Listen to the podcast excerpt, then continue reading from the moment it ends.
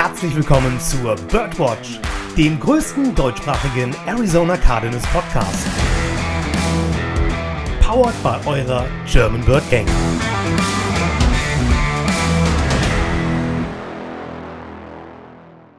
Rise up, Red Sea und herzlich willkommen zur 90. Episode der Birdwatch. Heute können wir das Intro in verschiedenen äh, ja, Floskeln auslegen. Wir könnten auch sagen, Jump in the Pool Red Sea oder Jump in the Sea Red Sea. Ha? Deutschland schwitzt, Freunde. Ich weiß nicht, wie es euch geht, aber 39 Grad in Köln sind nicht angenehm. Ähm, mit wir meine ich natürlich Lukas und Dennis und da fangen wir doch gerade mal direkt in äh, Bielefeld an beim Lukas. Lukas, was macht die Lage? Ja, es ist warm. Erstmal einen wunderschönen guten Abend an euch alle. Äh, ja, es ist warm. Ähm, also wir haben uns häufig in der Wohnung aufgehalten, weil wenn du die Fenster nicht aufhast, geht's ja. Also wir hatten hier, glaube ich, in der Spitze 36 Grad. Ähm, aber sobald du draußen auf der Terrasse sitzt, äh, dann schwitzt du im Sitzen. Und das ist eigentlich schon etwas, was ich persönlich nicht so geil finde. Aber gut, ne? Was willst du machen? Ist dann so. Es wird auch in Bielefeld geschwitzt. Ja, ich glaube, ganz Deutschland schwitzt. Aber äh, machen wir der Vollständigkeit halber, fragen wir noch in Bremen nach. Bremen, äh, lieber Dennis, Live-Ticker vor Ort. Ähm, ist die Unterhose schon durch oder ähm, ne? Äh, nee, von beiden Seiten alles gut. Ich wollte, ich wollte eigentlich fragen, eigentlich hätte ich jetzt die Zwischenfrage gerne gestellt, welche Unterhose? ich habe zu Joshua eben schon gesagt, Lukas, als du noch nicht da warst, ich freue mich so, wenn diese Folge vorbei ist. Weil das T-Shirt habe ich nur für euch angezogen. Ehre. Vielen Dank. Also für alle, die es jetzt nicht wissen, wir sitzen hier mit Kamera und können uns sehen und das wollte ich den beiden dann auch nicht antun. Äh, an der Stelle nochmal Moin Moin Bird Gang. Ähm, macht euch jetzt keine Bilder im Kopf, bitte. Also eigentlich hätte ich da nichts gegen gehabt. Und ob. Also, ne? Hätten wir, äh, Joshua hat es gerade eben schon gesagt, wir hätten es gerne gesehen. Ich also nächstes sagen, Mal. Also, na, von daher. Jetzt gibt es erstmal auf diesen Schock erstmal einen großen Hieb aus dem Rotweinglas. Ja, und in dem Sinne würde ich sagen, bevor wir den Podcast wieder die ersten fünf Minuten als meteorologischen äh, Podcast aufziehen, ähm, ein bisschen Housekeeping vorweg. Ähm, und zwar möchte ich da eine Sache insbesondere ansprechen, die uns gestern Abend erreicht hat über Instagram. Viele werden es vielleicht schon gesehen haben, der eine oder andere vielleicht auch, aber wir wollten es auch nochmal jetzt hier im Podcast erwähnt haben. Weil wenn uns, sage ich mal, schon mal jemand äh, mit sowas äh, ja nicht konfrontiert, aber ne, uns sowas zuschickt und um Hilfe bittet, dann äh, setzen wir natürlich auch das äh, Voll- und Premium-Service-Paket um und erwähnen es auf allen Plattformen, die uns eben zur Verfügung stehen. Und in dem Sinne, liebste Grüße an äh, Jonas und Corinna. Ähm, deren Hund nämlich äh, diverse Operationen, so wie ich das verstanden habe, braucht, ähm, um zumindest das alltägliche und normale Leben fortführen zu können, so wie er es gewöhnt ist. Und ähm, er hatte uns sehr, eine sehr emotionale Nachricht geschrieben, worauf wir uns entschieden haben, eben den Post von ihm und seinen Aufruf, den er gerade startet als Spendenaktion, äh, eben zu teilen. Und äh, wir sind im stetigen Kontakt mit den beiden, halten uns gegenseitig auf dem Laufenden. Ähm, denn uns hat zumindest auch schon die Nachricht erreicht, dass es für die einfach ein absolut wildes Gefühl ist, dass da wildfremde Menschen spenden. Und es freut uns natürlich unheimlich zu sehen, wenn wir die Reichweite haben und sowas in Bewegung setzen können. Aber das ultimative Ziel hier ist natürlich, denen zu helfen, die die Hilfe brauchen. Und insofern freut es uns wirklich sehr. Schaut nochmal vorbei auf Instagram. Äh, wir hatten den Beitrag geteilt. Wir werden den auch nochmal weitere 24 Stunden teilen in unserer Story. Und äh, wer also den Podcast in den nächsten 24 Stunden hört und sich dort eventuell angesprochen fühlt, darf auf jeden Fall mal vorbeischauen. Das herzlich dazu eingeladen. Ähm, wie gesagt, wir nutzen unsere Reichweite in dem Sinne sehr gerne. Und ähm, genau, ich weiß nicht, habe ich alles gesagt, Jungs? Ja, ergänzen möchte ich nur, wer den Podcast nicht in den nächsten 24 Stunden hört und die Story verpassen sollte, äh, darf uns natürlich gerne bei Instagram auch nochmal eine PN schicken, eine Nachricht und dann wird alles weitere gerne weitergegeben. So ist es. Danke dir für den Nachtrag, Dennis. Lukas, hast du noch Nachträge dazu? Ich ähm, finde einfach, klasse Aktion, auf jeden Fall unterstützt das. Ähm, ich weiß seit vier Wochen selber, wie das ist, wenn man einen Hund hat. Und wenn es dem schlechter geht, dann geht es einem selber äh, auch noch viel beschissener, weil man eigentlich keinen klaren Gedanken mehr erfassen kann, weil man einfach will, dass es diesem Tier wieder gut geht. Es ist ja auch ein Familienmitglied. Also wenn ihr könnt, unterstützt die beiden. Richtig. Ähm, dann direkt noch zwei, drei Dinge vorweg. Der Lukas, der wird nächste Woche nicht dabei sein. Deswegen ähm, haben Dennis und ich uns dazu entschlossen, äh, zwei Leute aus der Community mit in die Folge nächste Woche reinzunehmen. Dennis guckt verdutzt, ich kann euch, ich sage euch nicht warum. äh, zwei Leute aus der Community mit reinzunehmen. Das heißt, wenn ihr Bock habt, nächste Woche Dienstagabend, wenn ihr da nichts vorhabt, ähm, den ersten Tag oder die ersten beiden Tage des Trainingscamps ein bisschen Revue passieren zu lassen und äh, euch generellen Fragen von euch, sage ich, von, von uns, sage ich mal, an euch zu stellen, dann äh, schreibt uns auf, egal welchem Kanal, Twitter, Instagram, schieß mich tot, ähm, erreicht ihr uns natürlich immer, wie gesagt, ähm, und äh, insofern, ähm, wenn ihr Bock habt, wenn ihr gerade zuhört und wenn ihr sagt, das wäre was für mich, ich hätte da mal Lust drauf. Wir hatten schon viele Community-Folgen gemacht und ich glaube, noch niemand ist mit einem schlechten Gefühl hier rausgegangen, während Lukas Hund an der Tür kratzt. So, und äh, um das Housekeeping abzuschließen, Dennis. Ich habe beim Housekeeping auch noch was. Ja. Äh, und zwar die Nachricht, die uns vom Twitter-Stream weitergeleitet wurde. Jetzt nimmt er mir das letzte weg. Okay, Dennis, kaum Achso, achso, das Nein, wolltest mach du sagen. Nee, nee. Nein, mach du, bitte. Weil wir haben nicht nur ähm, die Post wegen der Aktion, wegen dem lieben Hund bekommen, sondern wir haben auch nochmal wieder ein, ja, ein, ein Tweet bekommen von dem, wir wissen leider nicht seinen richtigen Namen, zumindest ich weiß ihn jetzt nicht. Äh, Larry Fitz 2210 heißt der gute User bei Twitter. ein, Schelm, ein Schelm, wer dabei denkt, wer, wer damit gemeint sein könnte. Aber der junge Mann, auf dem Foto sieht jedenfalls jung aus, auf dem Profilbild. Ähm, er hat uns gelobt und ähm, er hat gesagt, es tut gut mal von Gleichgesinnten was über die Cardinals zu hören. Und ja, an dieser Stelle ähm, vielen Dank für die lieben Worte. Die haben uns auch bei Instagram erreicht. Und ja, vielen Dank und wir wünschen dir auch bei dieser Folge und allen weiteren natürlich ähm, wie, weiterhin viel Spaß zuzuhören. Und wenn du das hier hörst, beim nächsten Mal dabei sein möchtest, du weißt, wie du uns erreichen kannst. So ist es. Danke dir, Dennis, für die warmen Worte. Lukas, hast du auch noch warme Worte? Ja, absolut. Gemäß Ich des Mottos des heutigen Tages? Ich möchte einfach nochmal einen Shoutout an unsere Community raushauen, weil ähm, wir können das ja einfach mal gerade kundtun. Wir haben gerade eben einfach nochmal, sind durch unsere Folgen gegangen, wir können sehen, wie viele Folgen oder wie viele Leute uns unsere Folgen hören. Und wir waren total überwältigt. Die beste Folge hat knappe 550 Aufrufe. Das ist unfassbar. Und äh, danke, dass ihr uns unterstützt. Es tut immer sehr, sehr gut zu sehen, dass ihr diese Folgen hört und ähm, dass es euch Spaß macht, die zu hören. Wir haben dann auch mal geguckt, äh, dass ihr der Großteil die wirklich auch immer bis zum Ende hört, also unser Gesabbel die ganze Zeit aushält. Äh, deswegen einen großen, großen Shoutout an die Community ähm, und macht weiter so. Und äh, ich glaube, man sagt an dieser Stelle, be a friend, tell a friend. Also wenn ihr noch Cardinals-Freunde habt, die äh, die Cardinals lieben, so wie wir, aber diesen Podcast noch nicht hören, dann macht doch mal ein bisschen Werbung. Vielleicht knacken wir dann ja noch äh, weitere Zahlen. Und wenn Sie keine Cardinals-Fans sind, aber trotzdem mal was über ein geiles Team hören wollen, können Sie natürlich trotzdem gerne reinhören. So nämlich. Ja, wir reden ja auch häufig über die 49ers. Ja, und, Und Aufnahmeende, Josh ist raus. Joshua hat den Raum verlassen. Ja. So, jetzt ist die Folge auch beendet. Wie schneide ich das denn gleich zusammen? So, ich glaube, jetzt sind wir mit dem Housekeeping fertig, oder Freunde? Ich glaube Ja. auch. Also, ich glaube, das war jetzt auch lange genug Housekeeping, aber das waren mal wieder ein paar Sachen, die sich jetzt über die Woche angesammelt haben und versuchen natürlich, und ihr merkt es, wir versuchen alles zu erwähnen und alles einzubinden, weil, ähm, wie gesagt, der Podcast lebt nur von euch, wie Lukas das ja auch gerade so schön gesagt hat. Und deswegen versuchen wir natürlich auch für euch nicht nur den besten Content zu generieren, sondern am Ende des Tages natürlich auch einfach viel zurückzugeben. Und äh, ich würde sagen, aber insofern, lassen wir das Housekeeping links liegen, widmen wir uns lieber, ähm, ich hatte die Überleitung schon mal benutzt, aber ich muss sie nochmal benutzen, äh, widmen wir uns dem Elefanten im Raum. Denn äh, nach äh, Wochen der Spekulationen und äh, wir haben das Thema letzte Woche, glaube ich, auch nochmal be behandelt, glaube ich, ne? Ähm, hat, es, hat das Schweigen ein Ende gefunden. So, und ich glaube, die mit wohl äh, für mich zumindest zweitbeste Neuigkeit dieser Offseason kam gestern zutage. Ähm, als Ian Rappaport getwittert hat, dass Rodney Hudson äh, sich beim Team gemeldet hat. Nein, nicht nur gemeldet, sondern sich angemeldet für die Saison 2022, nachdem ja im Raum stand, dass er eventuell äh, in Rente gehen würde. Ähm, dass er eventuell wegen seines neugeborenen Kindes halt ne, oder eine Pause einlegt oder halt eben komplett in Rente geht. Das alles stand zur Debatte. Man wusste gar nichts und äh, Dennis hat es ja auch schon häufig äh, genug herausgestellt, dass es ihm gerade genau das so gefällt. Ne? Du hast keine Ahnung, was passiert, weil die das alles hinter verriegelten Türen klären. Ähm, nichtsdestotrotz, Rodney Hudson hat erklärt, dass er äh, an der Saison 2022 partizipieren wird und zum Start des Trainingscamps kommende Woche am Montag da sein wird. Und in dem Sinne übergebe ich an euch. Ja, absolut. Eine der wichtigsten Nachrichten in den äh, letzten Tagen für die Cardinals. Ähm, das Ganze steht und fällt mit dem Center.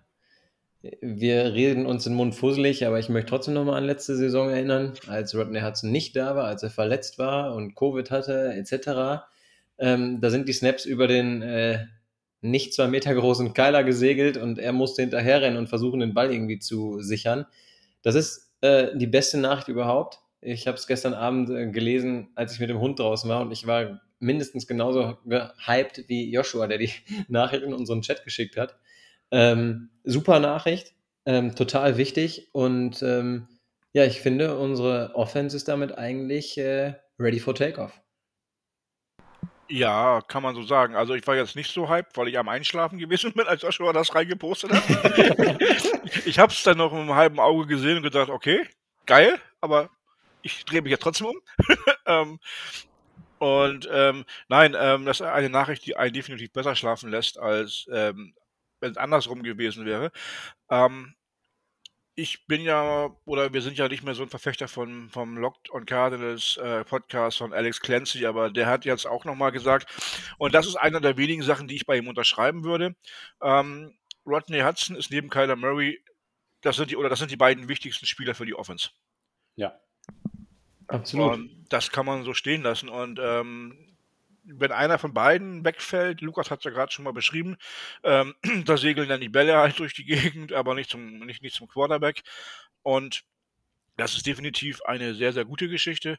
Ähm, man hat ja auch nie gehört, warum tatsächlich er mit dem Gedanken gespielt hat.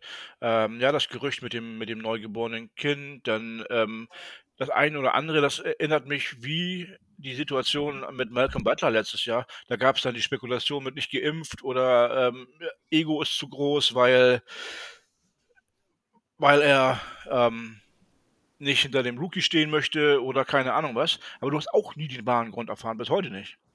Und ja. genauso wird es bei Rodney Hudson, glaube ich, auch laufen. Außer Rodney Hudson selber stellt sich hin und sagt, das waren meine Beweggründe.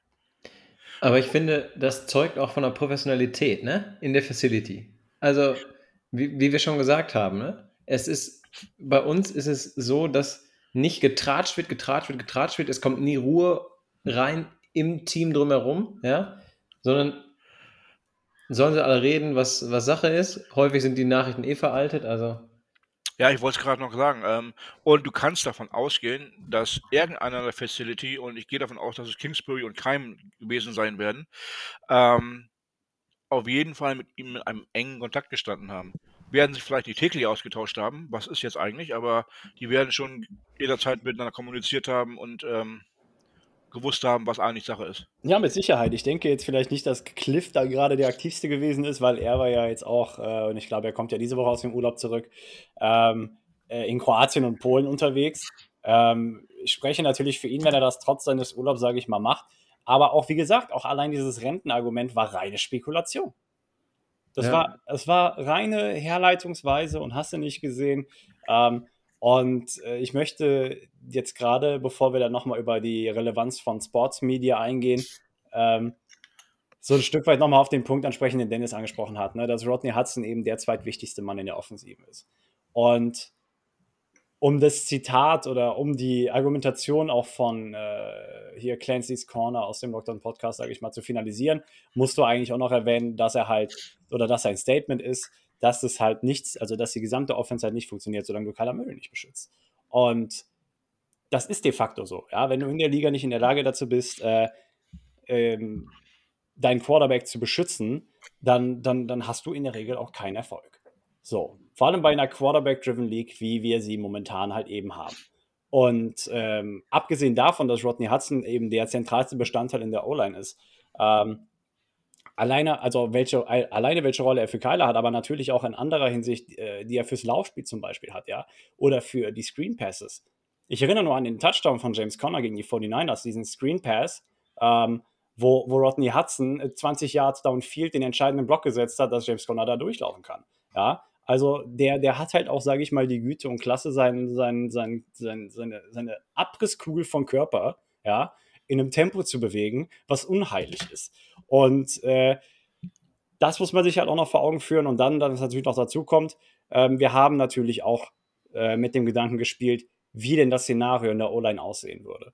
Und ich glaube, ich spreche für alle, dass die Wahrnehmung dessen, was wir mit Rodney Hudson haben, unheimlich besser ist als das, was wir ohne ihn haben. Weil wenn wir jetzt das Szenario durchspielen, wir hätten Justin auf Center und Left Guard wäre frei, beziehungsweise wohl Hernandez müsste da rein. Äh, ja, nee, ne, brauchen wir nicht. Hatten wir schon, brauchen wir nicht. Ähm, und auch die Spiele, ne, ich meine, der Rekord aus den letzten Jahren spricht ja auch dafür, Rodney Hudson war eben bei manchen Spielen letztes Jahr ja nicht dabei, wegen der Rippenverletzung, die er sich in dem ersten Spiel gegen die 49ers zugezogen hat. Und davon haben wir eben äh, mehr verloren als gewonnen. Und einfach wirklich, ne, die Rolle, die Rodney Hudson da einnimmt, ähm, ist die eine Sache, aber dann muss ich halt auch sagen, ähm, wer ist doch eventuell an der Zeit, ähm, und da ist Steve Keim so ein bisschen in der Pflicht, ähm, nochmal anzusetzen und was für die Tiefe zu tun, weil was wäre die Alternative gerade? Wir haben gesehen letztes Jahr gegen die 49ers, es braucht einen Spielzug, dann ist Rodney Hudson verletzt und jetzt raus. Und was dann? Sean möchte, ich möchte dir einmal widersprechen. Okay, habe ich schon öfter getan, aber ich möchte dir heute einmal widersprechen. Hau raus. Und zwar mit deiner eigenen Argumentation, die du gerade gebracht hast. Ähm, Rodney Hudson ist für mich nicht der zweitwichtigste Spieler, sondern der wichtigste Spieler der Offense. Weil ich einfach sehe, du, du hast ja gerade gesagt, wie wir ihn nicht Aha. ersetzen können. Ähm, du kannst Kyler Murray mal leichter ersetzen, jetzt nicht für 17 Spiele, aber leichter ersetzen als einen Rodney Hudson. Ja, Colt McCoy durchaus hinter Rodney Hudson auch ein gutes Spiel machen kann, wie wir gesehen haben. Deswegen ist ähm, Rodney Hudson für mich das, ja, das Herzstück und ein Körper ohne Herz funktioniert nicht. Also, ähm, also widersprichst du mir nur in der Hinsicht, dass du sagst, Rodney Hudson ist der wichtigste Spieler der Offense und nicht der zweitwichtigste. genau, weil er einfach am schwierigsten zu ersetzen ist von allen. Okay. Und da würde ich sagen, steige ich mit auf den Zug von Dennis auf. Das sehe ich ganz genauso. ja, erläuter weil- deine Gedanken. Weil, also fangen wir einfach mal an, ja. Womit, womit fängt der Spielzug an? Mit dem Snap. So, wir spielen das Spiel, was du gerade eben angefangen hast, einfach mal durch. Wir stellen Justin Pugh dahin. Justin Pugh macht genau das, was letztes Jahr passiert ist. Wirft den Ball über Kyler. So, dann kannst du entweder argumentieren, ja, hätten wir einen größeren Quarterback, hätte der den Ball gefangen. Gut. Aber ich will auf diese, ich will auf diese Größendebatte gar nicht raus. Aber, also, wenn der Snap schon verkackt ist, dann ist der Spielzug auch für die Hose. Ja? Da kannst du es eigentlich vergessen. Und deswegen finde ich ganz klar, würde ich sagen, Dennis, du hast vollkommen recht, er ist der wichtigste Mann in der Offense. Weil Wobei- alles baut um den Center auf. Ja, wobei wir Justin Pugh jetzt noch nicht wirklich als Negativbeispiel sehen können, Nein. nehmen können, weil wir ihn noch nie gesehen haben. Ja, Vielleicht- aber vielleicht- du vielleicht kriegt das schon dann sogar hin. Aber, aber ich möchte es halt auch nicht ausprobieren. So wollte ich. Richtig. richtig, nee, aber, Ja. aber so, so meinte ich das ganz klar. Ja. Ne? Und ähm, am Ende darfst du nicht vergessen, was ist der schnellste Weg zum Quarterback? ja, durch die Mitte. Ab durch die Mitte. So. Und insofern äh, äh, essentiell, dass Rodney Hudson, sage ich mal, die Saison wieder für uns spielt.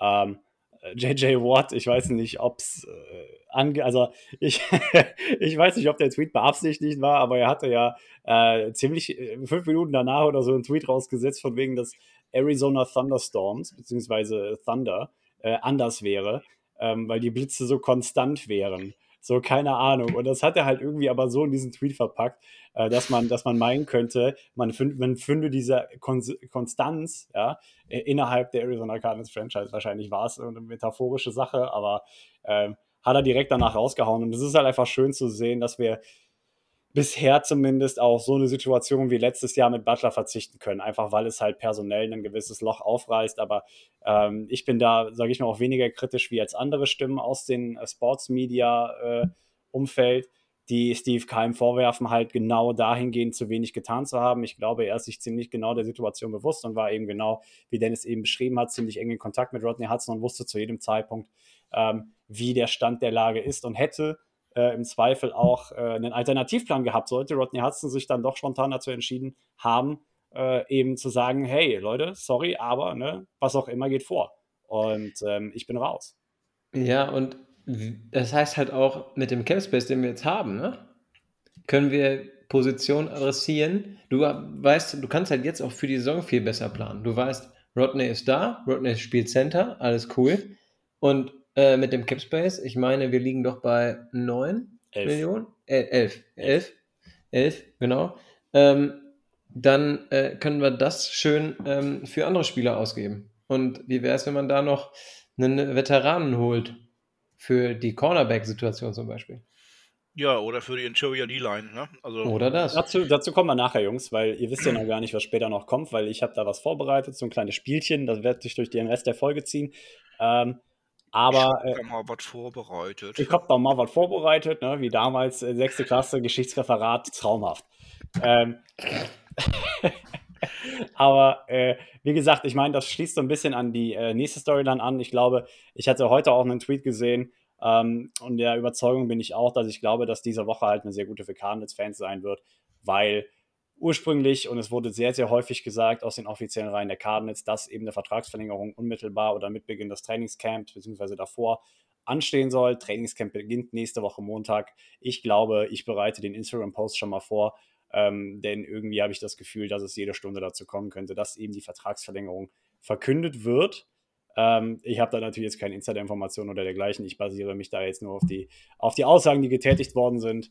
Jetzt ähm, gib endlich zu, dass du mit Kyler telefoniert hast gestern Abend. Nein, habe ich nicht. Okay, dann mit Eric Burkhardt. Nein, habe ich auch nicht. Aber Steve hat gesagt, da kommt was. Okay. oh. oh. Aber gut, okay. Ähm, haben wir noch irgendwas abschließend zu Rodney Hudson? Ich nicht. Ich, ich möchte nur noch einmal, äh, Kyle Oedegaard hat es einfach mal zusammengefasst und ich möchte einfach mal das runterbeten, weil ich habe eben gesagt, ready for takeoff und äh, das ist unsere Offensive. Ja, warte, warte, warte. Ich weiß ganz genau, worauf du hinaus willst. Lass mich an der ah. Stelle mein Spiel.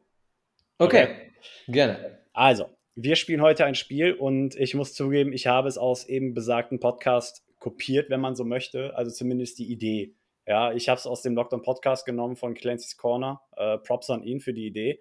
Ähm, er hat es, ähm, also äh, wie, wie hat er es getauft? Lass mich ganz kurz nachgucken. Ähm, das ist jetzt peinlich, dass ich das nicht direkt auswendig weiß. Ähm, ich öffne hier auch die ganze Zeit die falschen Podcasts. Es tut mir leid für die Verzögerung. Na, wenn es ähm, um Clancy geht, dann wird wahrscheinlich heißen, wann unterschreibt Kyler endlich? Ja, genau. Nein, er hat es getauft Sure Things and Not So Sure Things. Und äh, genau das Spiel werden wir auch spielen. Aber wir werden das natürlich aus unserer Schwarte heraus beleuchten. Also, was sind Dinge bzw. Positionen rund um das Cardinals Roster, äh, wo wir uns sehr sicher mit sind, ja, wo wir wissen, was wir bekommen, wo wir wissen, was wir erwarten können. Was sind wiederum Dinge, wo wir sagen, ha, das ist eine ziemlich unsichere Baustelle, da können wir nochmal dran ansetzen. Und was sind vielleicht auch X-Faktoren, sage ich mal, wo du so eine gewisse Mische hast, ne? wo, du, wo du das Potenzial hast, so ein sicheres Ding zu sein du es aber noch nicht so ganz weißt. Ne? Also so ein X-Faktor halt. Und genau Jetzt das Spiel mir doch mal die Mische rüber. Ja, und genau das Spiel möchte ich heute mit euch spielen, vor allem weil wir ja nächste Woche das Trainingscamp haben und das eigentlich so das ideale Format und die ideale Gelegenheit ist, das Roster, wie es derzeit existiert, nochmal Revue passieren zu lassen. Denn mit Beginn des Trainingscamps und mit Beginn der Offseason, äh, Off sag ich schon, der Preseason Games, die ja dann auch in drei Wochen anstehen, wird das Roster gekürzt, gekürzt und weiter gekürzt. Also, würde ich sagen, nicht lang schnacken, Kopf in Nacken. Lasst uns anfangen mit Sachen, die wir, mit Dingen, die wir uns, äh, denen wir uns sehr sicher sind, rund um das Arizona Cardinals Roster. Und Lukas, vielleicht möchtest du ja direkt eine Eröffnungsplädoyer halten für die ein oder andere Position in der Offensive. Ja, also ich würde eigentlich sagen, ich kann mal die komplette Offense runterbeten, weil ich bin mir eigentlich, was die Offense angeht, total sicher, weil, wie ich eben schon einleitend gesagt habe, der Kyle Oedegaard, der Nette, hat da mal was vorbereitet. Das kopiere ich jetzt auch mal ganz schnell von dem. Und seine Aufstellung für unsere Offense sieht wie folgt aus. Quarterback Kyler Murray, unstrittig. Running Back James Conner. Wide Receiver DeAndre Hopkins. Ich äh, setze in Sternchen jetzt mal dazu, ne, wenn die Sperre äh, abgesessen ist. Dann Slot Rondell Moore. Äh, Left Tackle DJ Humphreys. Left Guard Justin Pugh. Center Rodney Hudson. Right Guard Will Hernandez. Right Tackle Kevin Beecham. Tight End Zach Ertz und der andere Wide Receiver auf der Gegenseite wird Marquise Hollywood, Hollywood Brown sein. Case closed. Ja, muss man nicht viel zu sagen. Also äh, höchstens jetzt, wenn du jetzt wirklich die ersten sechs Spiele nochmal ausklammerst, dann AJ Green äh, mit reinbringen. Aber äh, ja, also die Offense ist in der Hinsicht, äh, was die Starter betrifft, auch relativ set. Das sehe ich genauso. Ja, Okay, aber beten wir doch jetzt gerade mal, abgesehen von dem Offensiven als Gesamtkonstrukt, gehen wir doch gerade einfach nochmal die einzelnen Positionen durch. Fangen wir mal Quarterback. Ich glaube, da brauchen wir auch gar nicht so viel diskutieren. Ähm, ich glaube, wir wissen, was wir von Kyle erwarten und wir wissen, was der nächste Schritt für ihn ist. Wir haben es schon oft gesagt. Ähm, ich fasse es aber auch gerne nochmal zusammen. Ähm, einfach mehr Consistency reinbringen, sich eventuell auch mal nicht verletzen. Ja, ich meine, klar, das hat er wenig selbst in der Hand, aber ne, man kann da nur hoffen. Und das äh, andere, was wir angesprochen haben, das riesengroße Thema Leadership. Ja, ähm, von vielen antizipiert und ich denke auch von ihm. Und äh, man kann nur hoffen, da, dass er da, sage ich mal, die wesentlichen Schritte hin in die Richtung gemacht hat. Aber ansonsten kann man, sage ich mal, zumindest Kyler auch eine Position, äh, beziehungsweise Quarterback uns eine Position, der man sich sehr, sehr sicher sein kann. Und insofern würde ich da ein sure thing hinterschreiben. Ähm, of äh, course. Of, of course. course. Äh, einer Position, der ich äh, ganz besonders viel Liebe widmen möchte heute. Ähm, einfach weil man sie so schnell vergisst, weil es so eine es ist an sich eine sichere Sache, aber es ist jetzt nicht irgendwie, dass man sagt, da ist jetzt Pro Bowl-Talent oder sowas, aber es sind unsere Tackle. Wir, wir reden nie über unsere Tackle, weil das einfach eine gesetzte Sache ist. Man ist sich dem so sicher, weil man weiß, was man bekommt. Auch wenn es jetzt keine Pro Bowl-Kaliber sind jedes Jahr oder wie auch immer. Aber wir reden halt nie darüber, weil es halt einfach eine gesetzte Nummer ist. Und in dem Sinne auch ein sure Thing für mich, dass du eben DJ Humphreys auf der linken Seite hast, ja, und Kevin Beecham auf der rechten. Das sind gesetzte Dinger. Und äh, insofern, dem möchte ich jetzt gerade auch noch mal ein bisschen Liebe aussprechen. Ja, okay, bitte. ja, ich habe ja schon gerade bei deiner Aufstellung gesagt, du hast die beiden ja auch genannt, Lukas, ähm, dass ich das hundertprozentig unterschreibe. Deswegen ähm, kann man da nicht viel zu ergänzen. Also ähm, Humphreys ist, er ist halt ein Cardinal. Ähm, durch und durch. Und er macht ja auch die, die Radiosendung äh, Big Red Rage und ähm, hatte. Hatte, ja, Entschuldigung. Hast Aber, du mich das letzte Mal in der Hinsicht so korrigiert? Sicher? Nö, nö oh, okay. ja. Aber ähm, Lukas, wolltest du was sagen? Du hast gerade die Hand gehoben? Nee, nee, ich habe ähm, nur mal in den Nacken zurückgelegt, die Hände. okay. Ähm, nein, also die sind für mich die beiden ähm, besten Tackle, die wir auch im, im Roster haben, ähm, rein sportlich gesehen, auch wenn Calvin Beecham schon ein bisschen älter ist, aber er ist ja auch ein Leader in der Kabine. Ne? Wir sitzen ja auch immer in diesen Antirassismus-Kampagnen der NFL. Also er ist ein Spieler, der der Meinung hat, der Meinung sagt, der Meinung macht und die anderen halt auch entsprechend ähm, supportet. Ähm, der Einzige, der dann halt nochmal so reinkommen kann, ist vielleicht Josh Jones, aber ähm, dazu müsste er schon eine überragende, ein überragendes Trainingscamp haben und Calvin Beecham müsste in irgendeiner Form schwächeln. Ähm, deswegen sind die beiden für mich eigentlich auch 100% sure. Der Josh Jones muss sich halt beweisen, ne? Jetzt oder nie. Weil man kann ja einfach nochmal diesen äh, interessanten Fakt auf den Tisch werfen. Einer unserer O-Liner steht nächstes Jahr unter Vertrag. Und der hat sich gerade für 2022 zurückgemeldet. Wir haben sonst keinen dieser O-Liner unter, unter, unter. Meine Güte, heute habe ich aber auch Wurstsalat, ne? Wortsalate, so rum. Äh, Wurstsalat. Temperaturen, Lukas. Das sind, das sind wirklich, das sind heute die Temperaturen. Das ist so ein bisschen wie sterilisieren. Ja, richtig, genau. Aber ich muss sagen, im, im Büro hier, wo ich aufnehme, ist relativ chillig die Temperatur, aber trotzdem, irgendwie, glaube ich, saß ich heute zu lange draußen. Was ich sagen wollte, also, ich gehe auch ganz klar davon aus, dass wir in der Saison hören, dass Calvin Beecham und äh, DJ Humphreys verlängert wurden. Weil wir haben wirklich so viele Baustellen in unserer O-Line nächstes Jahr, also nach nächster Saison. Ähm, da muss man in der Saison handeln. Da reicht das Zeitfenster nach der Saison nicht, wenn man wie wir davon natürlich klar davon ausgehen, dass man in den Super Bowl kommt, ne? dann ist das Zeitfenster immer sehr gering. Aber ähm, ja, man muss da wirklich handeln. Für die Jahre danach. Punkt. Also ich sage dir heute, wie ich denke, dass Calvin Beach schon nicht bleiben wird, sondern George Jones die Rolle übernehmen wird. Denke ich auch. Einfach um ihm diesen Schritt zu ermöglichen. Weil wenn du ihm ständig Calvin Beach vor die Nase setzt, brauchst du George Jones auch nicht verlängern. Da kannst du ihn auch gehen lassen. A la Jordan Hicks aller Jordan Hicks. Ja, genau. das, das, das, ist vollkommen richtig. Da hast du natürlich um, ähm, ich glaube aber auch, um das äh, ergänzend noch zu sagen, Dennis, äh, dass Calvin nächstes Jahr in Rente gehen wird. Auch das kann ich mir vorstellen. Ja. Einziges Szenario, wo ich glaube, dass er bleibt, wenn Josh Jones eine so miserable Saison abliefert oder sich hammermäßig schwer verletzt, dass Calvin Beach noch ein Jahr dranhängt. Aber das ist auch das einzige Szenario. Ansonsten glaube ich, dass er sein Erbe wird nächstes Jahr. Das kann sehr, sehr gut sein. Absolut. Bin ich bei dir. Hm? Ja, aber da werden wir hoffentlich auch entlang des Trainingscamps ein Stück weit schlau. Und ich denke, äh, Josh Jones wird auch einer der Kandidaten sein, die in den Preseason Games davon profitieren werden, dass es die Preseason Games gibt. Und äh, wir haben ja schon viel auch in Live-Spielen davon gesehen, was er in der Lage ist zu leisten und was er eventuell auch nicht in der Lage ist zu leisten. Aber ähm, das sei dahingestellt. Äh, wir werden sehen, wie sich die Position entwickelt. Und ich glaube, wir müssen nicht über die Interior O-Line jetzt mittlerweile sprechen. Wir haben Justin Pewter als gesetzte Nummer, ähm, der von dem weißt halt auch, was du kriegst. Ist jetzt keine Sternstunde, ist jetzt aber auch nicht ähm, Himmelraserei, Harakiri, ja. Ähm, Rodney Hudson brauchen wir nicht drüber sprechen, haben wir die ersten 15 Minuten drüber gesprochen. Und auf der rechten Seite dann eben Justin Murray, eventuell Will Hernandez. Wir werden sehen, was sich da auf Right Guard ergibt. Ähm, mit weiteren sehr sicheren, sage ich mal, oder Sachen, wo man sich sehr sicher sein kann, was man bekommt. Äh, ich nehme mal, also der Hopkins, wie du gesagt hast, nach Woche 6, hundertprozentig, du weißt, was du kriegst. Ähm, Zach Ertz, ebenfalls einer dieser Spieler, von denen du weißt, was du bekommst. Der Rest ist für mich aber nicht so sicher. Ja. Äh, und ich würde ganz gerne, einfach weil sie sich auch so ein Typ so ein bisschen ähneln, eben bei den Wide Receivers ansetzen und dann jetzt gerade noch mal ein paar Worte, aber äh, Rondé Moon und auch eben Hollywood Brown, ähm, ja, sagen wollen. Ähm, vor allem aber eventuell auch über Hollywood Brown zuerst, weil du halt, du, du hast das Potenzial, das verstehe ich.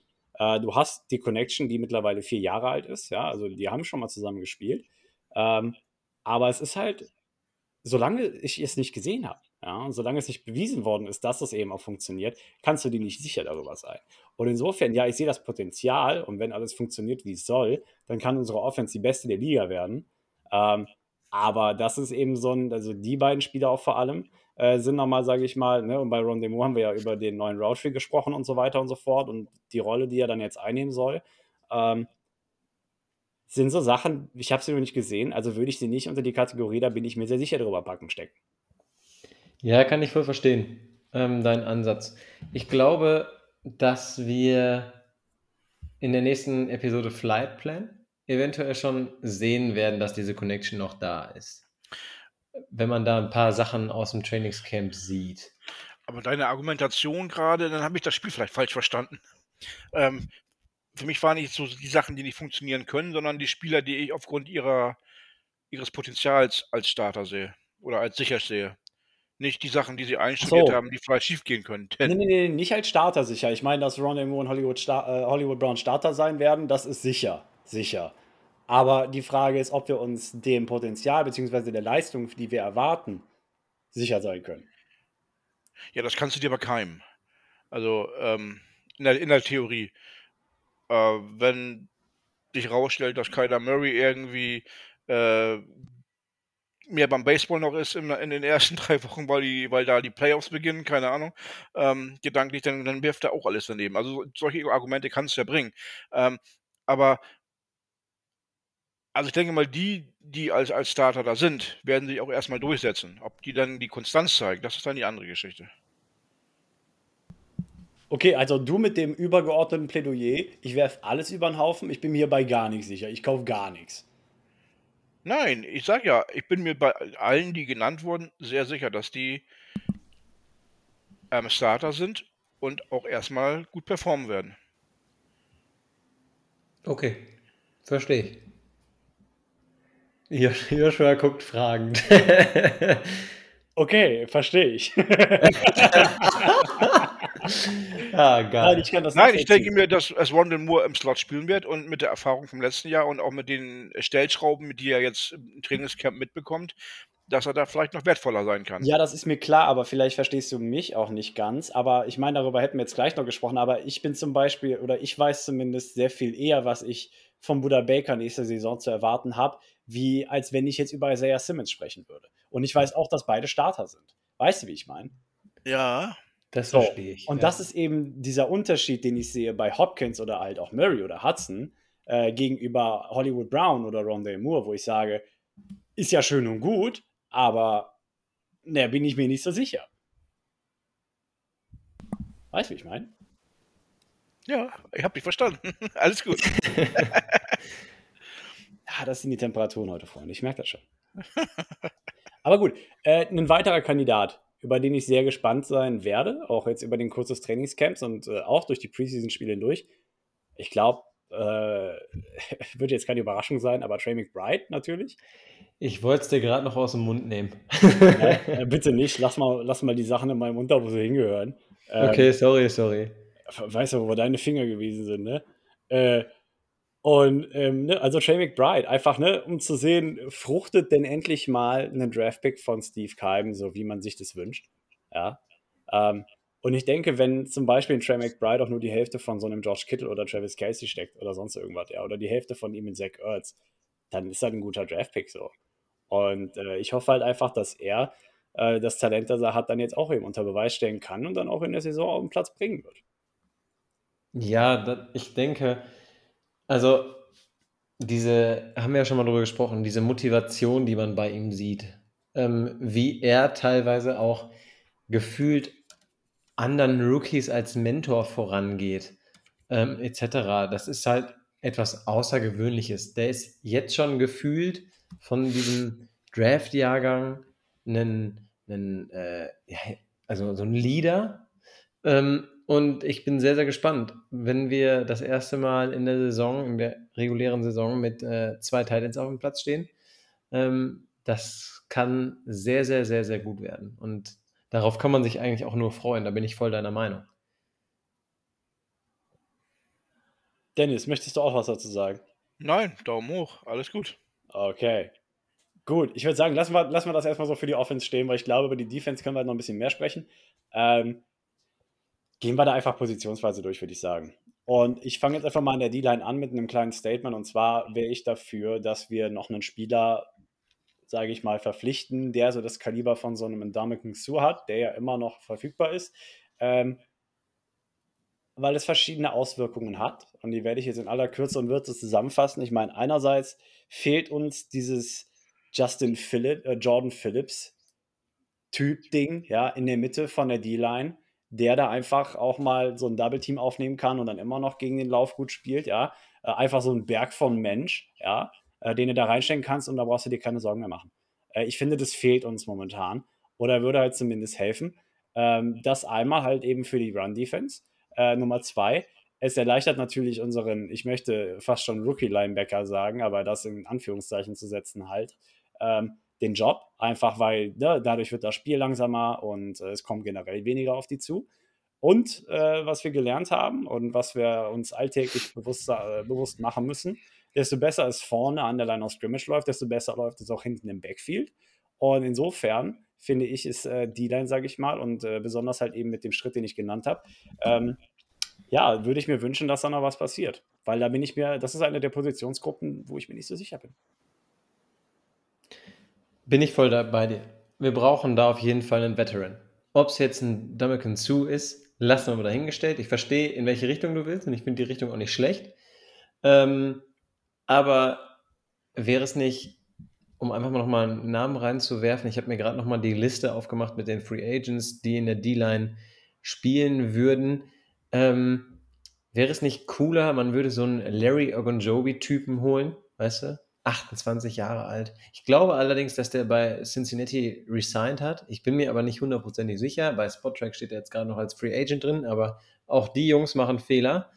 Ähm, aber fände ich cool, ne? Du würdest in die Zukunft bauen, du würdest ein junges Team behalten, aber genauso mit einem Duncan Zu, der, also ich sage dir einfach, wie ich es meine, Hauptsache wir verstärken uns und die Verstärkung schlägt ein. Das ist das Allerwichtigste, was ich in der D-Line sehe. Ja, die Positionsgruppe muss auf jeden Fall noch verstärkt werden. Das habe ich vorhin ja auch schon mal erwähnt, als wir über die, die 11 Millionen ähm, Cap Space gesprochen haben.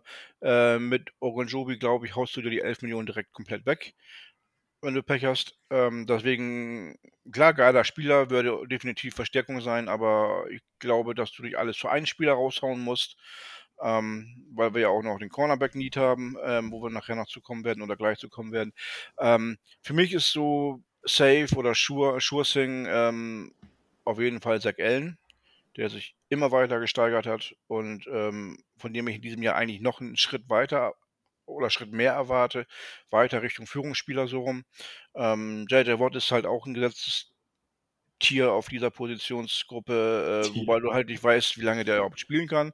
Ähm, der kann auch nach ein paar Spieltagen wieder weg sein, wie wir letztes Jahr gemerkt haben. Aber solange er fit ist, ist er halt ähm, ja, The Man on the Line, auf den die äh, Offensive wirklich Acht geben muss.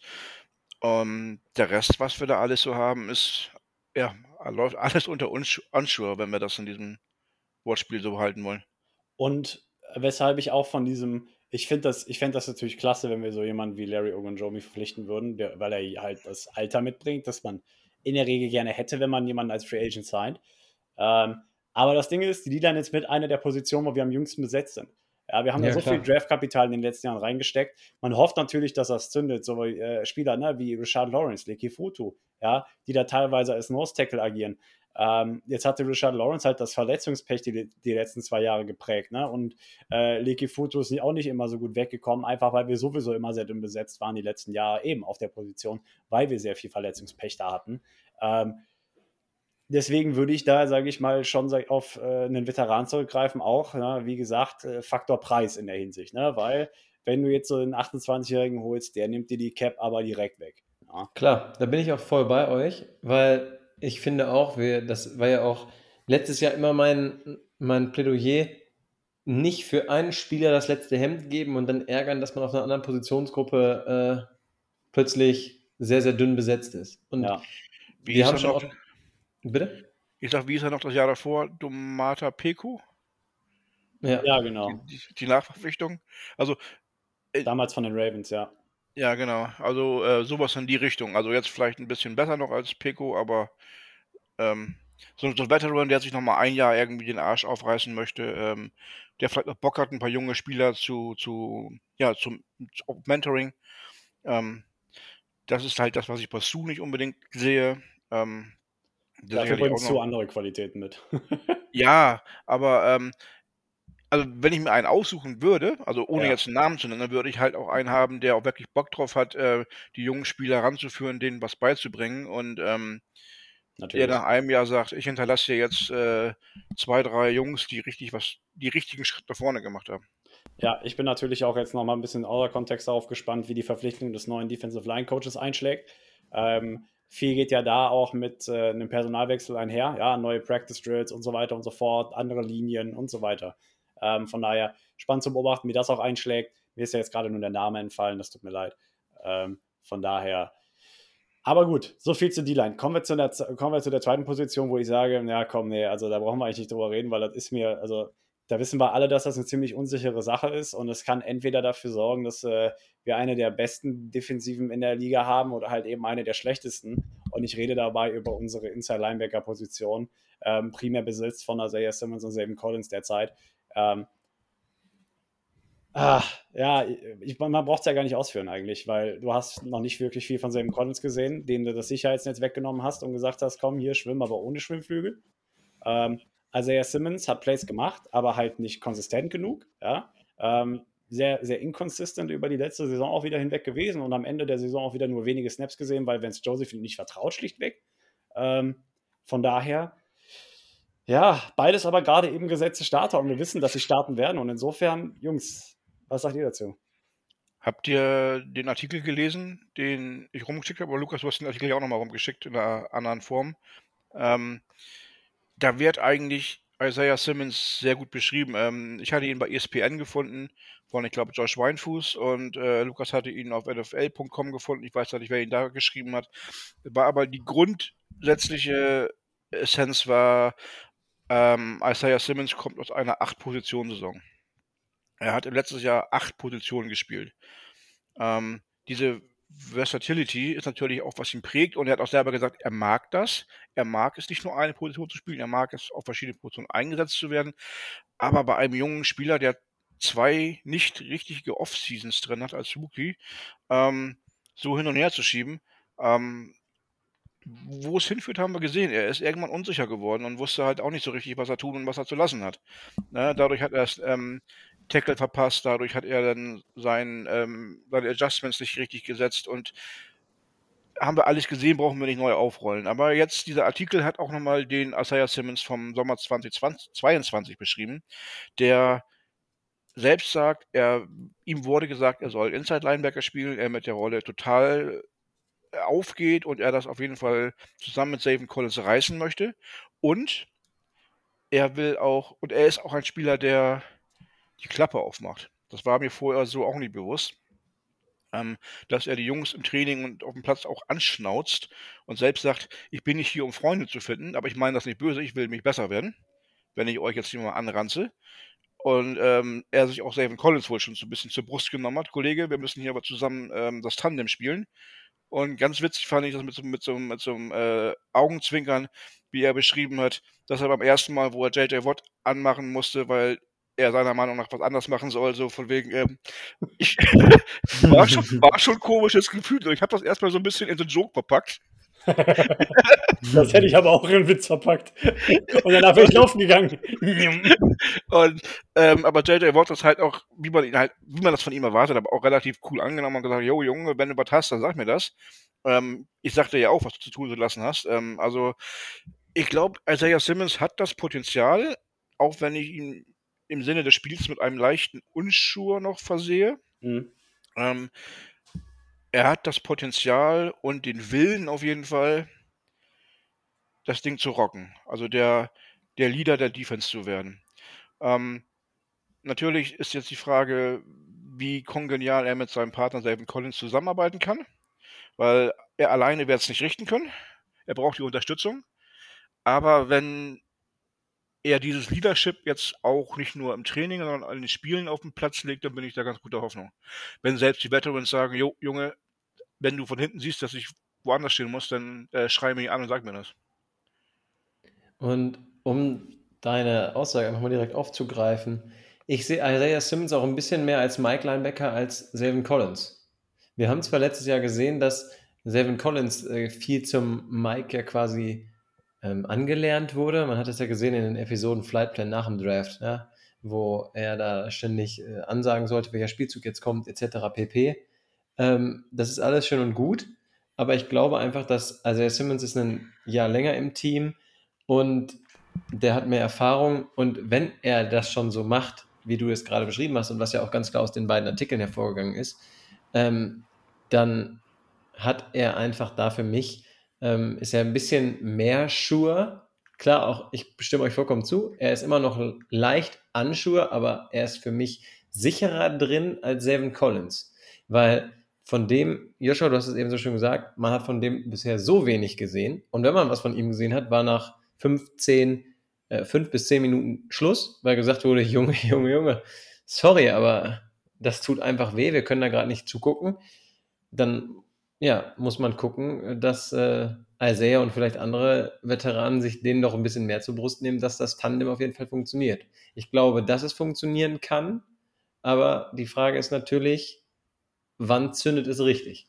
Aber beziehst du dich jetzt auf die Position als Mike, Mike, Mike, Linebacker per se oder einfach nur auf die Rolle als Shotcaller in der Defense?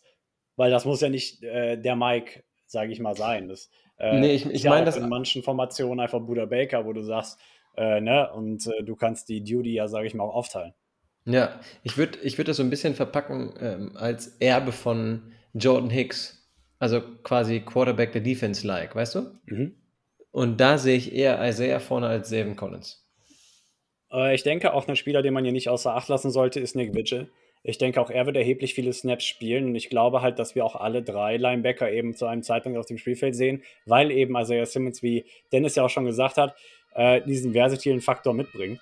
Und und äh, insofern müssen wir natürlich berücksichtigen, dass er auch verschieden eingesetzt wird und dass eben Nick Vigil dann an der einen oder anderen Stelle auch, sage ich mal, die Position dann kompensiert, die eventuell Isaiah Simmons als Basis, sage ich mal, ne, spielt.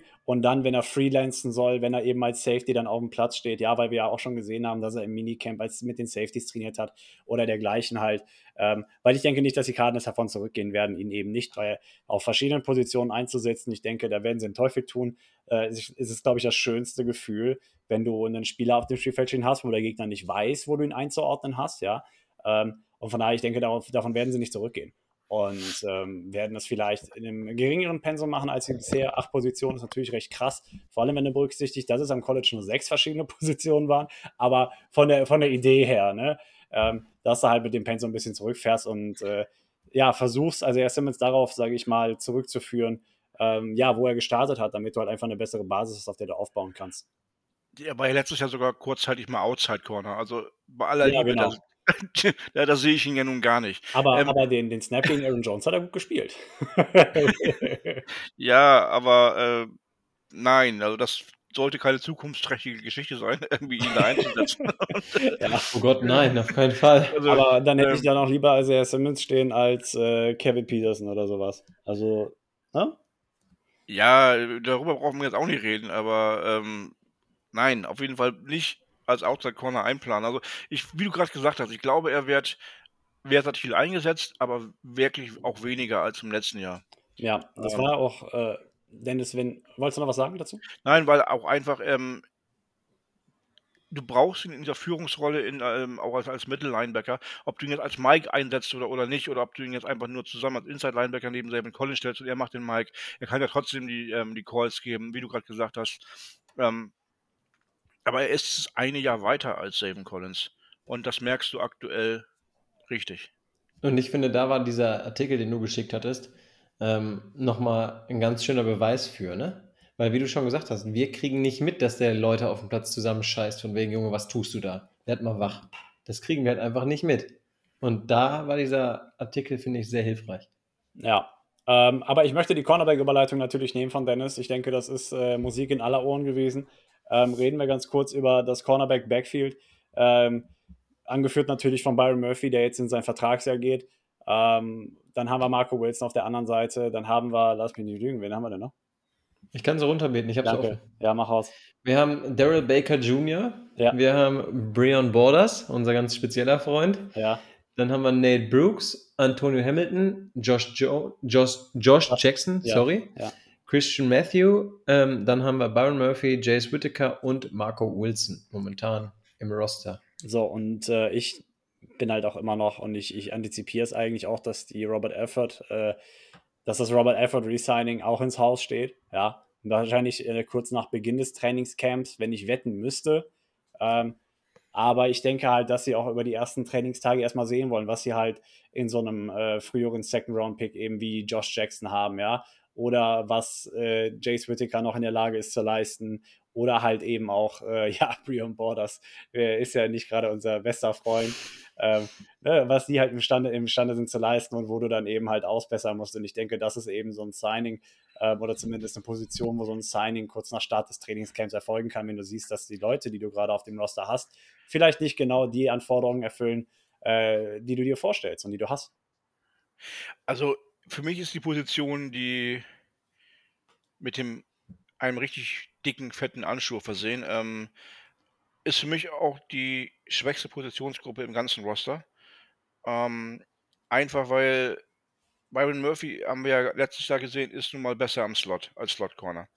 Das ist seine Paraderolle und da solltest du ihn idealerweise auch aufstellen, ja. um, ihn, um ihn nicht irgendwie auf eine Position zu stellen, wo er schlechter aussieht. Und nicht noch am Slot jemanden spielen zu lassen, der vielleicht auch nicht besonders gut ist. So, das ist der eine Punkt. Und dann hast du noch für mich ungefähr, ja, ich sag mal, zwei Drittel NFL-fähige Cornerbacks für zwei Positionen. Und das ist Marco Wilson, der letztes Jahr gute Ansätze gezeigt hat, der aber auch Schwächen gezeigt hat. Das ist für mich momentan mit all diesen Fragezeichen aber doch der sicherste Starter auf den Outside-Corner-Positionen. Alle anderen, die wir da haben, haben ganz große Fragezeichen oder schon bewiesen, dass sie gerne mal aushelfen können, aber auf jeden Fall keine dauerhaften Starter sind. Und da ist Antonio Hamilton noch einer, der, der mit am, am besten ist. Und ja. das ist etwas, worauf ich jetzt auch nochmal zu sprechen gekommen wäre. Ich bin da voll deiner Meinung. Wir haben zwei Starter, die sind fix, wo man bei Byron Murphy nochmal ganz klar über seine Rolle sprechen muss, klar. Ähm, aber dann kommt halt die Frage, wer rutscht als dritter Corner da rein? Und da bin ich sehr gespannt, was Antonio Hamilton, der hat ja letztes Jahr plötzlich ausgeholfen bei uns. Ja, der kam ja quasi gefühlt aus dem Nichts und hat dann äh, ein Spiel, habe ich in Erinnerung, das hat er su super souverän gespielt. Und andere, natürlich schwächelt man dann irgendwann. Wenn, wenn der Pass Rush nicht mehr da ist, dann kommt es mir auf die Corner an und dann siehst du, okay, das Hamilton nicht ganz so der äh, super Ersatz für einen verletzten Robert Alford war zum Beispiel.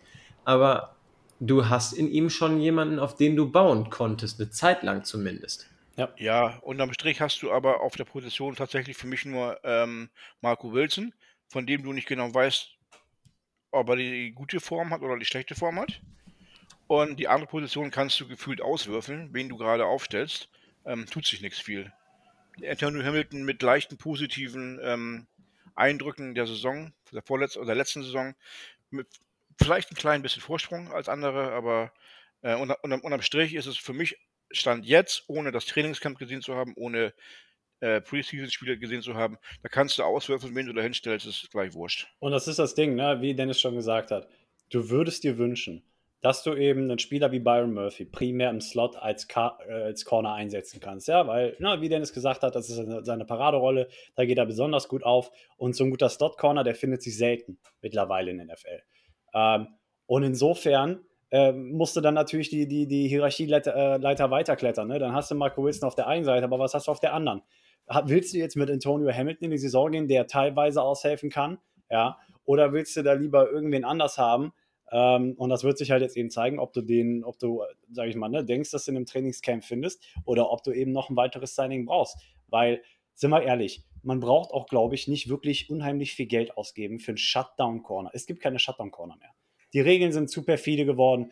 Du wirst als Cornerback, wirst du früher oder später vollkommen auseinandergenommen. Sogar Jalen Ramsey wurde von Jamar Chase im Super Bowl absolut alt aussehen lassen. Jamar Chase hatte 150 Yards, schießt mich tot, ja. Äh, und hat er den so oft vernascht. Also es gibt nicht mehr wirklich diesen True Shutdown Corner, gibt es halt einfach nicht, auch weil es die Regeln einfach nicht mehr zulassen. Ne? Also von daher, du musst damit rechnen, dass du früher oder später mal geschlagen wirst auf der Position. Ähm, aber die Frage ist halt nur, wie häufig.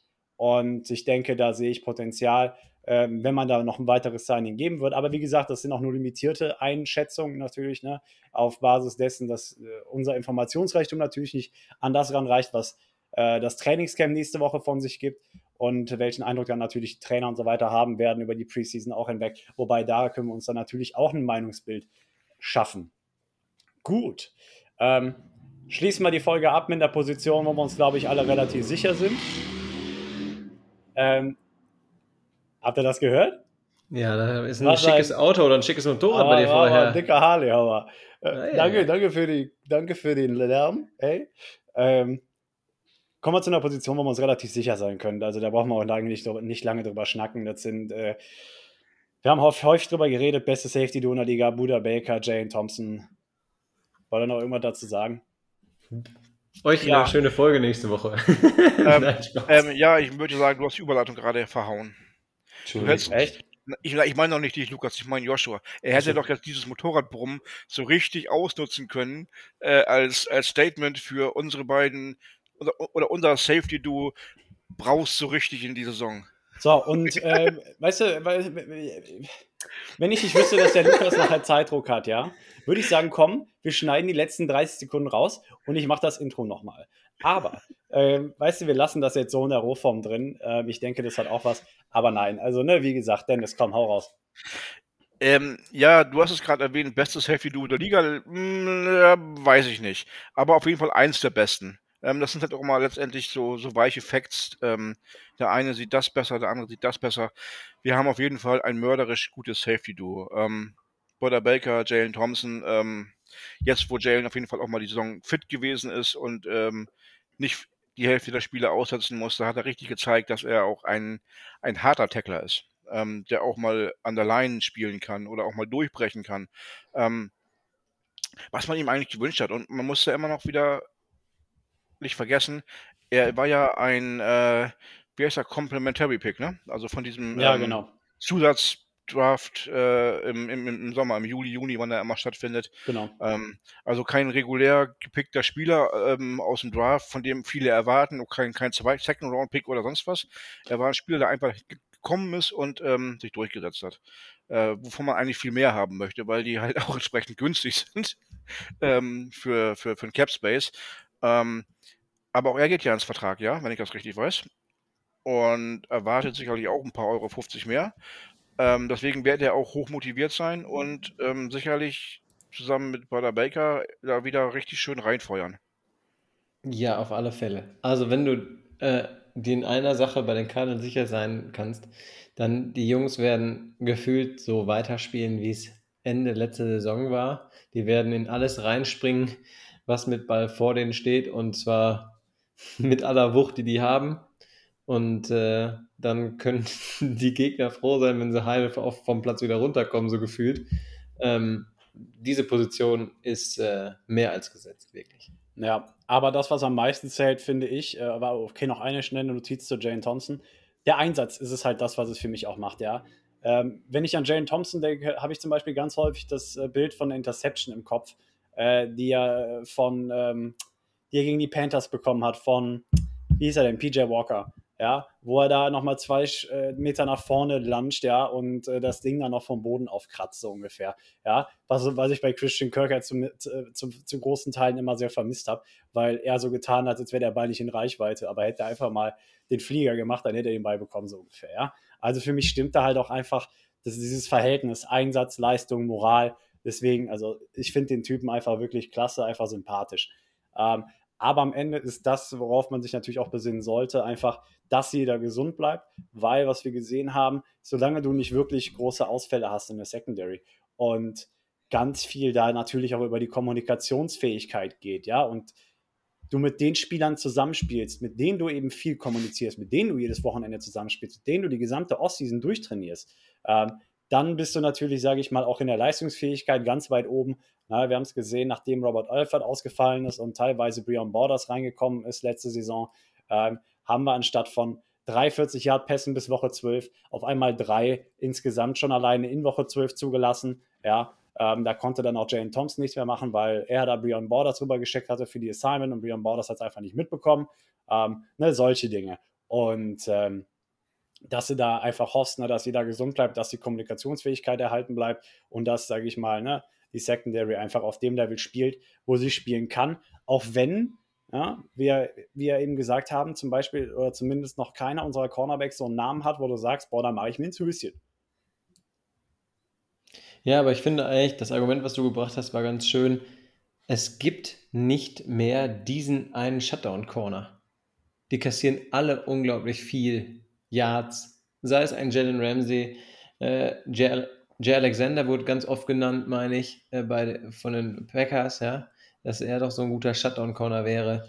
Ja, den, gefühlt gibt es den einen sogenannten Shutdown-Corner eigentlich gar nicht mehr. Ja, und insofern, ähm, Dennis, hast du, hast du noch was dazu zu sagen? No, Sir. Ich habe noch einen Nachtrag und zwar die Position, der wir uns am aller, aller sichersten sein können. Matt Prater und Andy Lee. Ich wollte es nur noch mal in den Raum geworfen haben. Jeder vergisst den Panther, jeder vergisst den Holder, aber ganz im Ernst, wenn ich weiß, dass hier dass ein Field Goal geschossen werden muss, ich weiß, Matt Prater macht das Ding rein, wenn Andy Lee den Punt hält, beziehungsweise den Kick hält. So, und dann ist Ende der Geschichte. Und ich freue mich schon auf das Spiel in Mexiko, denn das Stadion Azteca in Mexico City, das liegt gerade mal nochmal 2000 Fuß, einen Höhenmeter höher als das höchste Stadion in den USA, nämlich in Denver. Und ich sage euch eins, wenn Matt Prater die Chance auf das 75-Yard-Ding kriegt, der nimmt sich den Ball und kickt den über das halbe Feld. Der kickt den rüber. Bist du jetzt schon bei der Crazy Prediction? Ich bin jetzt schon bei der Crazy Prediction und sage, Matt Prater wird nächstes Jahr das längste Field Goal der NFL aufstellen. Im Estadio Azteca. Ja. Noch so ein Funfact nebenbei, wenn du schon bei dem Mexiko-Spiel bist. Alex Clancy, der von uns ja schon hin und wieder mal zitierte Football-Fachmann, hat, hat, hat in seinem Podcast gesagt, wenn die Cardinals in Mexiko gegen die 49ers gewinnen, würde er das sogar als Heimsieg äh, einordnen. Meinst du? Ja, hat, hat wow. er gesagt. Okay, ja gut, dann muss ja, das ja so aber, sein. Bin ich aber auch sehr überrascht drüber. Also ist ja nicht so, dass das Spiel auch äh, so als Heimspiel der Cardinals in Mexiko. Ich wollte gerade sagen, also wer jetzt nicht gerade viel in unseren Sarkasmus lesen kann, es wird nicht nur als Heimspiel gewertet, sondern nach dem Debüt damals, 2004 das erste international ausgetragene Spiel. Wir können jetzt hier die Storytime machen wir in der Vorbereitungsfolge auf das Spiel, aber äh, da haben die Cardinals das Spiel gegen die 49ers 31-14 gewonnen, nachdem sie 14-0 zurücklagen. Ihr könnt euch jetzt vorstellen, was passiert, wenn die Cardinals da einlaufen. Also, das sind die Arizona Cardinales und ich sage euch eins, wenn da 110.000 Mann die Erde zum Beben bringen, ist ein anderes Gefühl. Ganz anders. Ganz, ganz wild. Ganz anders. Also, wenn, wir, wenn, wir, wenn das nicht sogar mehr Heimspiel ist als im State Farm Stadium, ne? Wollte ich nur mal gesagt haben. Das ist auch noch eine crazy Prediction. ich sag, ja, das wird Nein, safe Spaß, so sein. alles cool. Doch, das wird safe so sein. Hä? Natürlich, mit den 110.000 im Rücken, klar. Und wir haben Will Hernandez, ne? Ein quasi. Americo. Ja, richtig. Ein Mexikaner im, im Backpocket. Ähm, damals ganz groß geworden und in diversen Podcast-Formaten auch noch aktiv ist. Hier Rolando Cantu, ehemaliger Offensive Liner, ähm, der damals, äh, ich weiß nicht, war es sogar sein Rookie-Year 2004? Na, jedenfalls hat er gespielt und das war halt, ne, natürlich, wenn du auch aus Mexiko kommst und dann dahin gehst und dann für dein Team spielst, das ist natürlich ein ganz anderes Gefühl. Und insofern können wir uns darauf freuen. Aber schön, dass du es nochmal erwähnt hast, Dennis. Tiefer in die Storytime, denn da gibt es noch viele andere Anekdoten. Ich weiß nicht, wer es gesehen hat. Cardinals Folktext zum Mexiko-Spiel. Einer von euch? Ich habe es mir noch nicht angeguckt. Ich weiß, dass es es gibt, aber ich habe es mir noch nicht Dann, angeguckt. dann zieht es euch rein, weil das war so eine der Stories, wo ich gesagt habe: Wow, das sind so diese Geschichten, weißt du, die kriegst du nicht überall hin mit. An der Stelle natürlich auch so ein kleiner Lese- oder äh, View- oder Hörtipp. Es gibt die, es gibt die Cardinals Folktext mittlerweile Encore als Podcast über äh, Arizona Podcast. Dann gibt es die natürlich auf YouTube als ne, Videoformat. Ähm, ja, ich glaube sonst. Ja, als Artikel gibt es die ja gar nicht. Naja, ist ja auch egal. Gut, Freunde der Nacht. Ähm, wir sind auch schon wieder bei einer Stunde fünf. Ich weiß gar nicht, wo die Zeit hin ist. Ähm, Die ist wieder, die ist wieder verflogen, Ja. wie immer. Mittlerweile habe ich, glaube ich, auch drei Liter Wasser verloren, ähm, weil es ist wirklich warm, ja, um den Podcast hier wieder zu schließen, um den Kreis ja, zu vollenden. Wir haben mit Schwitzen angefangen, wir hören mit Schwitzen auf. Und ich würde sagen, wenn, wenn nicht irgendjemand von euch noch was hier äh, zu Kamelle hat, hat einer von euch noch was zu sagen. Ich wünsche euch nächste Woche ganz, ganz viel Spaß und ich werde natürlich die Folge hören und ein Feedback senden und äh, freue mich dann, wenn ich äh, wieder mit von der Partie bin. Ja, da freuen wir uns auch drauf. Dennis, dir auf jeden Fall einen schönen Abend. Euch auch und der Birdking auch. Und ich freue mich schon auf die beiden, die nächste Woche hier sein werden. Wer auch immer das sein wird, weil sie sich noch nicht gemeldet haben. Aber wir freuen uns auf euch. Genau, wir freuen uns auf euch und äh, in dem Sinne würde ich sagen, machen wir nicht lang fackeln, ne? es ist heiß genug, aber mir, mir brennen die Gehirnleitungen durch. Ich wünsche euch allen einen wundervollen Abend, Tag, Mittag, wann auch immer ihr die Folge hört. Und in unserem Sinne wünschen wir euch alles Gute. Rise up, Red Sea. Das war's für heute mit der Birdwatch, dem größten deutschsprachigen Arizona Cardinals Podcast. Powered bei eurer German Bird Gang. Präsentiert von den Hosts Joshua Freitag und Lukas Frerk.